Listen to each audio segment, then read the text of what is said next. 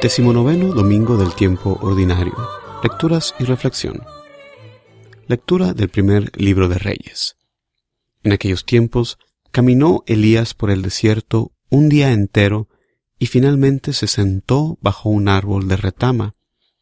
Sintió deseos de morir y dijo, Basta ya, Señor, quítame la vida, pues yo no valgo más que mis padres. Después se recostó y se quedó dormido. Pero un ángel del Señor llegó a despertarlo y le dijo, Levántate y come.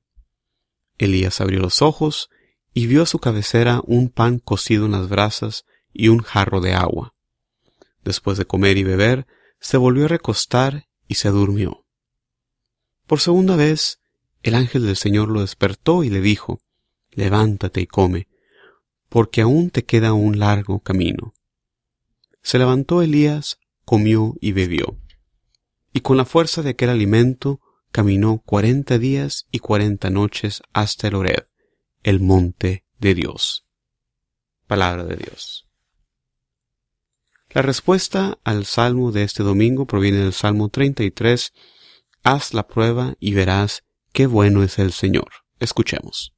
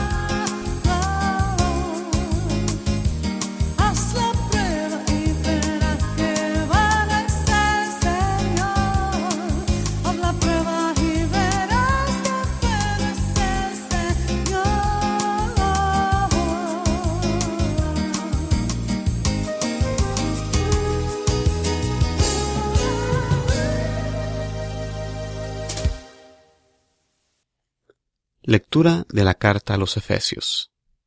Hermanos, no le causen tristeza al Espíritu Santo con el que Dios los ha marcado para el día de la liberación final.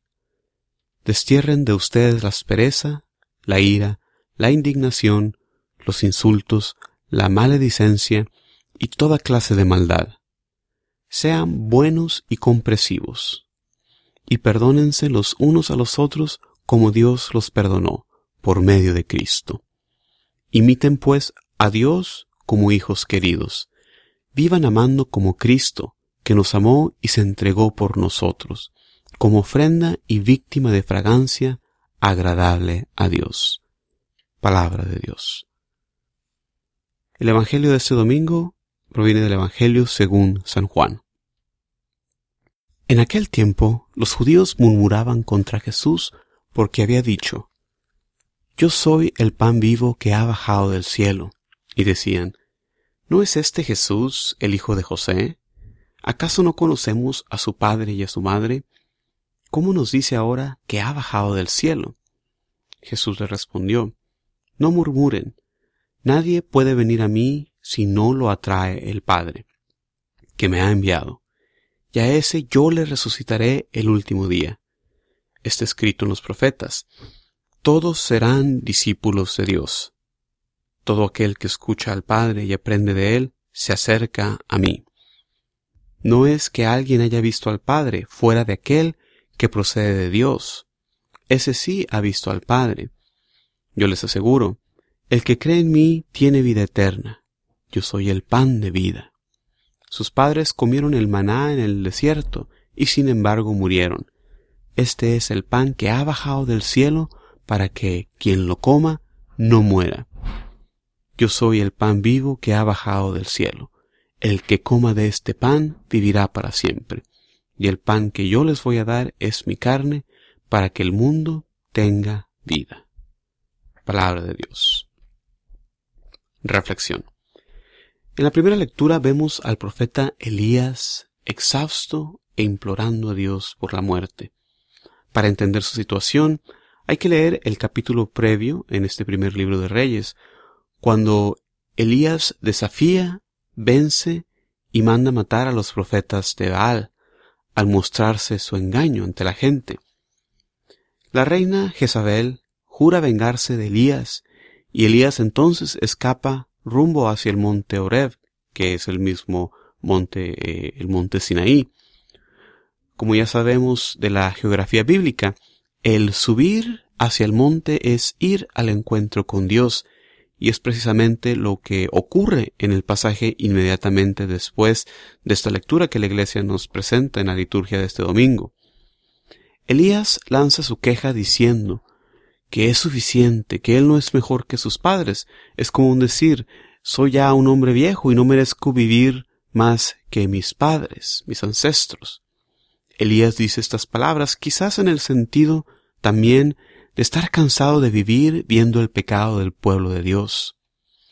Elías recobra las fuerzas con esta comida milagrosa que le proporciona un ángel. Esta comida es claramente una figura de la Eucaristía, que a nosotros también nos restaura el vigor, nos da la fuerza para este peregrinar en el que estamos rumbo a nuestra tierra prometida. La segunda lectura de este domingo Continúa las exhortaciones morales de la carta a los Efesios, este domingo en el contexto del perdón. La exhortación es de ser imitadores de Dios, quien nos perdonó primero en Cristo. El perdón y la reconciliación son parte esencial de la predicación de Jesucristo, que nos exhorta a dejar los sacrificios al pie del altar e ir a reconciliarnos primero con nuestro hermano. Una cosa que siempre comento los hermanos y hermanas es la necesidad de que nuestro corazón esté orientado a Dios, que nuestra interioridad sea lo que nos lleve a realizar estos actos de caridad, estos actos de piedad. Si no hay perdón, si no hay reconciliación, que son cosas interiores, de nada vale el sacrificio, que es un acto exterior. Sean imitadores de Cristo, leemos en esta segunda lectura. Y esta es la meta de la vida cristiana, el ser alter Christus, el ser otros Cristos. Por eso la vida cristiana comienza con un adentramiento en el misterio pascual con nuestro bautismo. Hermanos, por eso hay que estudiar las escrituras para conocer al Cristo al que estamos llamados a imitar. En el Evangelio de este domingo, la Iglesia continúa ofreciéndonos los pasajes del capítulo 6 del Evangelio de Juan. Este es un capítulo muy importante para nosotros, ya que aquí Jesús comienza a revelarnos el misterio de su cuerpo y su sangre compartidos para nuestra salvación en la Eucaristía. De entrada en este pasaje nos encontramos con la incredulidad de los judíos por las palabras de Jesús. Yo soy el pan que ha bajado del cielo. Estas palabras requieren una apertura, requieren una medida de fe. Y fe es lo que les falta, ya que la familiaridad que tenían con Jesús les impedía ver más allá, se dicen ellos, ¿que no es este el hijo de José? Bien lo dijo Jesús, nadie es profeta en su propia tierra. Un obstáculo mayor también se presenta al Jesús identificarse como hijo del Padre, algo que en el Evangelio mismo de Juan capítulo 5 versículo 38 vemos explicado, que esto para los judíos significaba que Jesús estaba identificando, se estaba haciendo a sí mismo igual con el Padre. En los siguientes versículos vemos ilustrado el principio de la primacía de la iniciativa divina. Nadie puede venir a mí si el Padre que me ha enviado no lo atrae. Dios es quien tiene la iniciativa, Dios es quien nos llama y nos manda la ayuda del Espíritu Santo a mover nuestro corazón hacia Él, a movernos hacia una conversión. Cuando Jesús dice serán todos enseñados por Dios, está refiriendo a las profecías, los profetas Isaías y Jeremías, que veían una nueva alianza establecida con el pueblo, sellada con la sangre del Mesías y escrita por Dios en nuestros corazones. Solo el enviado por el Padre ha visto al Padre, nos dice Jesús. Esta es la diferencia para nosotros los cristianos. Jesús vino a darnos la revelación del Padre. Es por Jesús que conocemos a Dios. Por eso para nosotros Jesucristo es el camino, la verdad y la vida.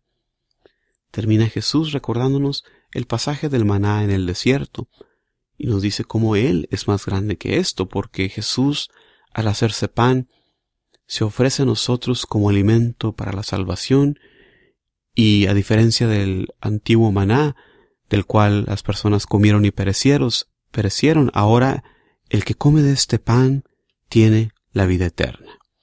Hermanos y hermanas, esta semana los invito a reflexionar hondamente sobre estas escrituras. ¿Creemos verdaderamente estas palabras? Creemos y rogamos al Señor que aumente nuestra fe. Y si creemos estas palabras, eh, también nosotros somos amables, somos compasivos, imitadores de Dios. Imploremos a Dios que nos dé la fuerza del Espíritu Santo para convertirnos hacia Él. En esta semana renovemos nuestro amor por el gran sacramento de amor que es la Sagrada Eucaristía. Paz para todos, muchísimas gracias por escuchar estas reflexiones. Se despide su servidor Juan Carlos Moreno, invitándolos como siempre, no se olviden visitar el sitio de internet jcmoreno.net para más recursos para la evangelización. Muchísimas gracias.